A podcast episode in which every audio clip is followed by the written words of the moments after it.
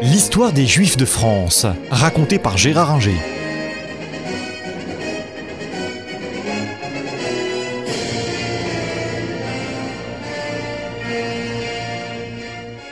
Les premières persécutions de Vichy euh, n'ont pas entraîné de réaction de la population française.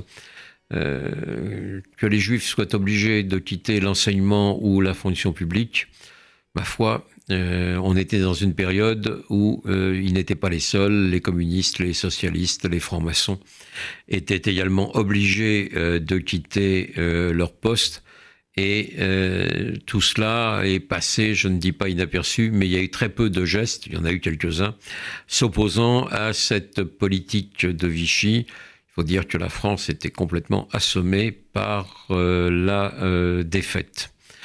Ce n'est qu'à partir de 1942 que euh, la population française va commencer à réagir, mais à cette date déjà, la résistance juive s'était organisée parce que beaucoup de juifs, notamment communistes, s'étaient groupés et le Parti communiste les avait groupés, notamment dans ce qu'on appelait la euh, la main-d'œuvre euh, immigrée et qui allait participer à des réseaux de résistance.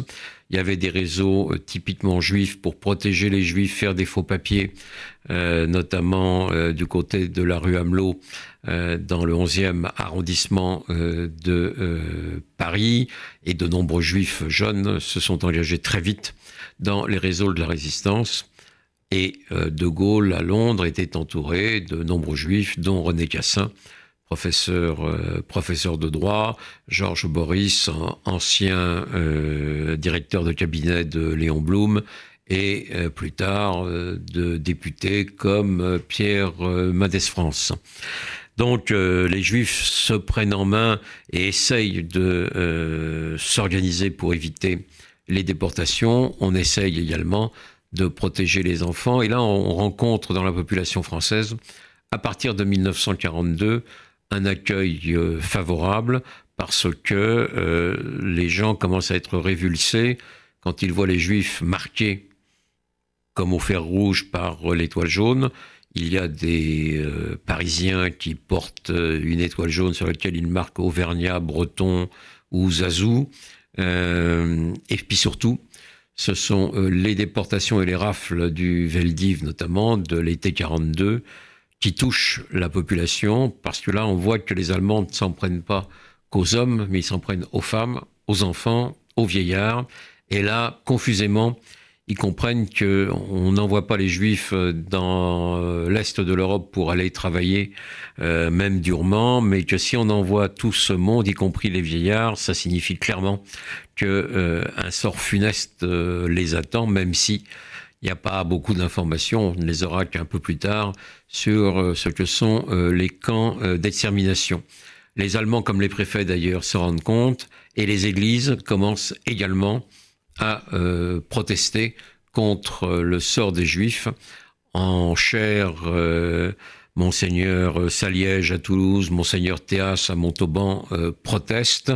Euh, le cardinal Gerlier, primat des Gaules, intervient auprès euh, de Pétain euh, et chez les protestants, le pasteur Bodner proteste également. Des écrivains comme Paul Claudel également dénoncent les persécutions contre les juifs. Et là, on voit peu à peu se constituer ce qu'on appellera plus tard les justes, des réseaux pour cacher et protéger les juifs, notamment les enfants le Chambon-sur-Lignon, village protestant euh, euh, des Cévennes, euh, sera célèbre pour le silence qui régnera dans le village, alors que pratiquement chaque famille protégeait un, ou plusieurs juifs, notamment des enfants. Mais ça a été le cas également de nombreux catholiques. Ce qui fait que finalement, seuls 25% des euh, Juifs de France, malgré l'hostilité du régime de Vichy, ont été euh, déportés. Alors il y a d'autres raisons euh, que les justes et l'attitude des églises des réseaux de résistance ou de la population française. Il y a le fait que les Allemands ne pouvaient pas être partout et dans des petits villages euh, du Massif central euh, ou des Pyrénées, on pouvait euh, sauver ou cacher des Juifs. les Italiens, jusqu'en 43, tout fascistes qu'ils étaient, protégeaient les Juifs également. Et le débarquement a lieu en France en juin 44 pour la Normandie et en août pour la Provence, c'est-à-dire relativement tôt.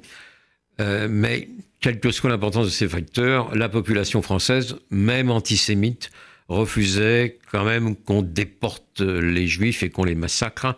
Ça ne faisait pas partie de la culture française. Euh, et euh, donc, seul un quart des juifs de France a été déporté, 75 000 personnes, dont 3 000 sont revenus, alors que ce chiffre a été bien plus élevé dans tout le reste de l'Europe, à l'exception du Danemark et de la Bulgarie. On ne parle pas assez de la Bulgarie parce que là, les États, les dirigeants ont refusé de répondre aux injonctions euh, allemandes. Mais en France, Vichy, lui, a répondu, et parfois même au-delà, euh, aux injonctions allemandes, et malgré tout, un quart seulement, si je puis dire, des juifs euh, a été euh, déporté, dont 90% euh, ou 95% exterminés. Ami, entends-tu le vol noir des corbeaux sur nos plaines? Ami, entends-tu les cris sourds du pays qu'on enchaîne? Oh, et partisans, ouvriers et paysans, c'est l'alarme.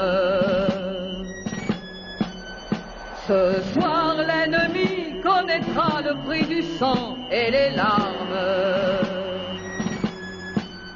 Montez de la mine, descendez des collines, camarades.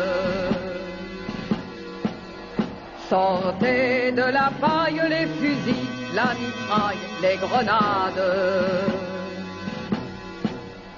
Oh, et les tueurs à la balle ou au couteau, tu évites.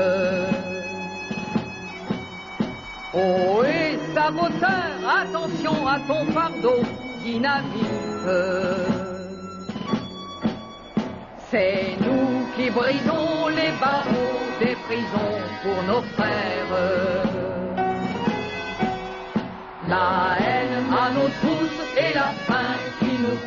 La misère.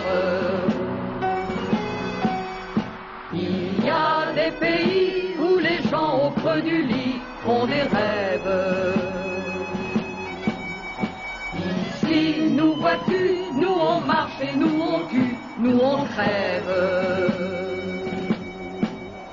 Ici, chacun sait ce qu'il veut, ce qu'il fait quand il passe. Ami, si tu tombes, un ami sort de l'ombre à ta place. Demain, du sang noir sèchera au grand soleil sur les routes. Sifflez, compagnons, dans la nuit, la liberté nous écoute.